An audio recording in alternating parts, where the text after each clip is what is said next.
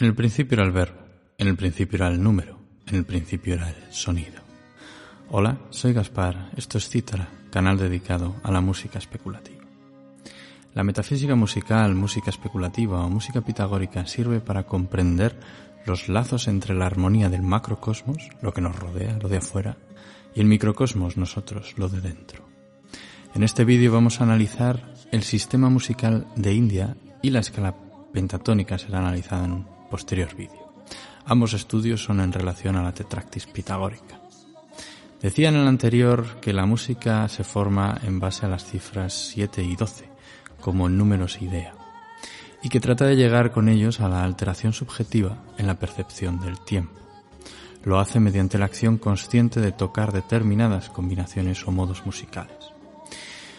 Todo lo que experienciamos en la vida está dentro de los límites de tiempo y espacio y la música permite acaso rascar la superficie de este muro, transmutándolo dentro del ser y dejándonos atisbar más allá. Esto lo logra mediante el rapto o inspiración que vimos en los primeros vídeos del canal. La música de India comprende este concepto también y aún más que esto comprende a los grandes ciclos del mundo en su simbolismo. Vamos a comenzar con su sistema musical, grosso modo música carnática y tetractis. Hay doce notas o nombres de notas, pero estas pueden llegar a producir hasta 22 intervalos diferentes con el uso de microtonos, que son distancias aún menores que el semitono. Su conjunto entero son los 22 sorutis en total. Este es el conjunto entero, mientras que el conjunto entero de intervalos posibles en el sistema occidental es de 12 notas. Voy a referirme siempre a la música carnática, esto es, la de la tradición musical del sur de la India.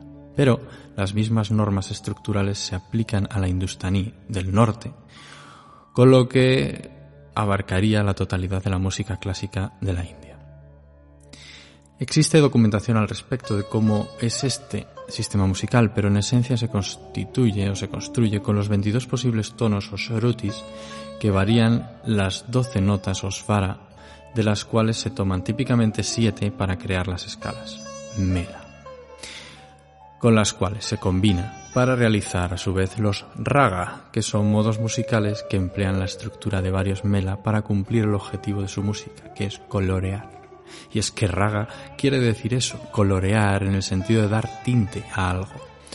Con lo que colorear es una operación sobre la realidad, e indica lo mismo que colorear un templo de piedra, es decir, darle vida a la materia, movimiento, despertar de ella su sustancia, que es la misma sustancia de la creación. Al colorear el alma del escuchante, obra en este una suerte de transmutación, confiriendo un estado del ser diferente vinculado a la belleza y al gozo intensos, que es lo que persiguen los raga. Sabiendo su fundamento y su objetivo, comenzamos con su análisis numérico pitagórico.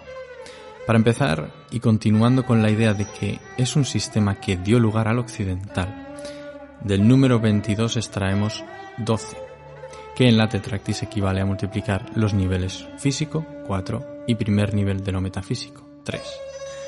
La totalidad de la tetractis, es decir, el conjunto entero de esferas que contiene a la tetractis, es 10 Sumando 12 y 10 tenemos lo musical, 12, y lo perfecto, 10. 22 sonidos de la creación. Enseguida veremos cómo el 10 comprende los ciclos temporales en la mitología hindú.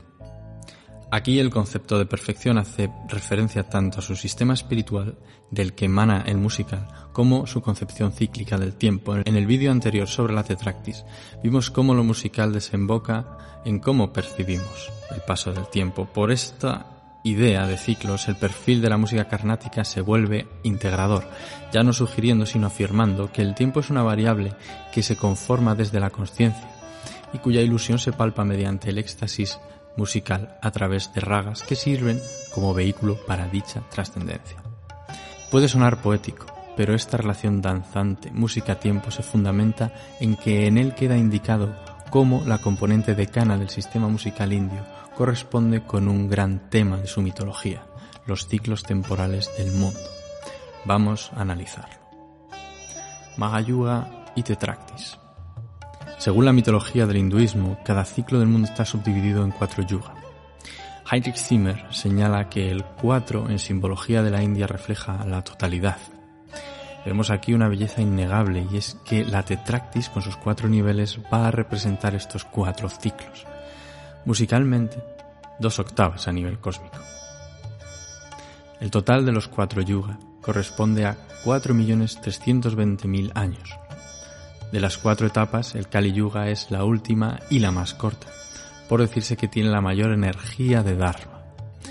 Esta tiene 432.000 años de duración, es decir, una parte de 10 del total. El primer yuga tiene cuatro veces 432.000, el segundo tres veces 432.000 años y el tercero dos veces esa cantidad.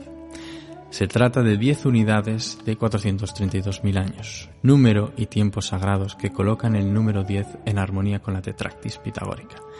Y de paso afirman la importancia del número 432, número de la diosa, mentado en otro vídeo de este canal para referir a la afinación. En este contexto, cada raga es una de las múltiples caras de lo eterno en la tierra. Lo múltiple se manifiesta en lo visible a través de la vida de los seres, y todo vuelve a ser uno en la mónada. Esto sugiere que del sonido primordial, el Om, surgen en última instancia todos los raga. Tengan en cuenta que el grado de evolución de una cultura desemboca en su sistema musical. Por resumir, si el 10 expresa la totalidad cíclica y el 12 la división celeste, tiempo y espacio se unen en el sistema carnático de la India, sumando ambas cifras.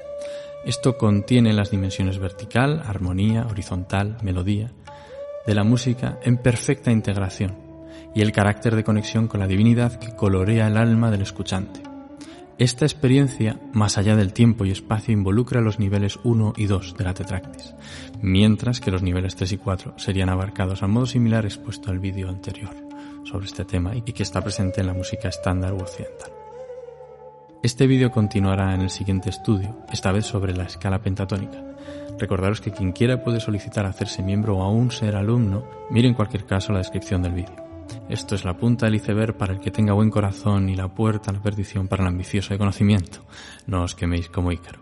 Espero que os haya gustado, estad atentos, suscribiros a mi canal y dadle a la campanita. Saludos, Orfi.